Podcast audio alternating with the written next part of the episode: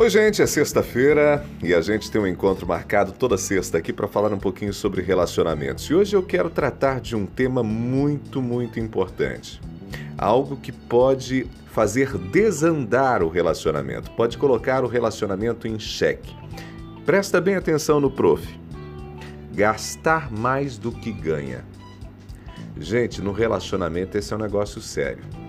Em qualquer ranking de divórcios no mundo, as finanças aparecem entre os três principais motivos que levam um casal a se separar.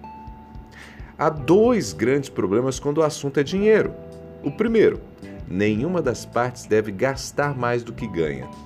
E nem deve gastar com aquilo que não é prioridade para o casal, com aquilo que não foi acordado, combinado pelo casal para que se gastasse naquilo. Segundo, o casal deve falar sobre dinheiro e ser transparente em relação aos ganhos e aos gastos. Pesquisas apontam que mais de 90% das pessoas dentro de um relacionamento escondem alguma coisa do parceiro quando o assunto é dinheiro. Quer saber? Isso é traição. Tem gente que trai o parceiro, que trai a parceira com o dinheiro. Eu não estou dizendo para você entregar seu dinheiro para o marido ou para a esposa para que o seu parceiro, a sua parceira, seja a pessoa que vai administrar as finanças. Isso até pode acontecer se for o combinado entre vocês. Mas eu estou defendendo aqui que as finanças devem ser discutidas e conhecidas pelo casal. É necessário ter transparência no uso dos recursos.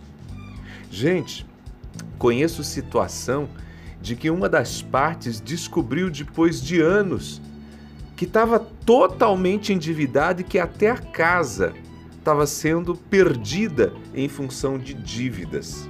Porque o outro foi lá e foi se enrolando com as finanças.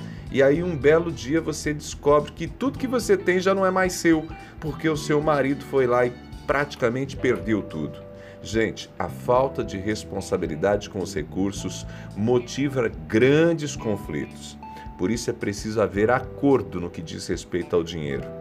Gastar um pouco menos do que ganha, encaixar-se na realidade do orçamento doméstico, fazer uma poupança, enfim. Eu sei que essas coisinhas não são tão simples assim. Às vezes a gente sonha com uma TV nova, um carro melhor, roupas mais bonitas, né? Quem sabe tentar abrir um negócio. Mas, gente, se o dinheiro não dá, não adianta brigar por conta disso. É preciso aceitar a realidade, se adequar à realidade. Ok? Então, guarda essa palavrinha no coração. Cuidado com as finanças. As finanças podem ser um fator importante para colocar o seu relacionamento em xeque. Que Deus te abençoe, um grande abraço e não esqueça de me acompanhar lá no YouTube, youtube.com.br Ronaldo Neso. Agora tem todos os dias um vídeo de bom dia. Vai lá, tchau, tchau!